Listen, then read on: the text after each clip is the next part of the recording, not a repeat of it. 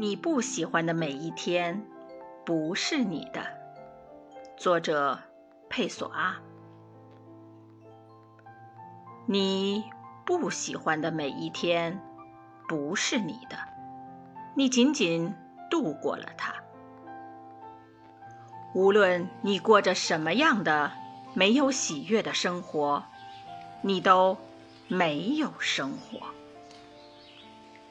你无需去爱，或者去饮酒，或者微笑。阳光倒映在水坑里就足够了。如果它令你愉悦，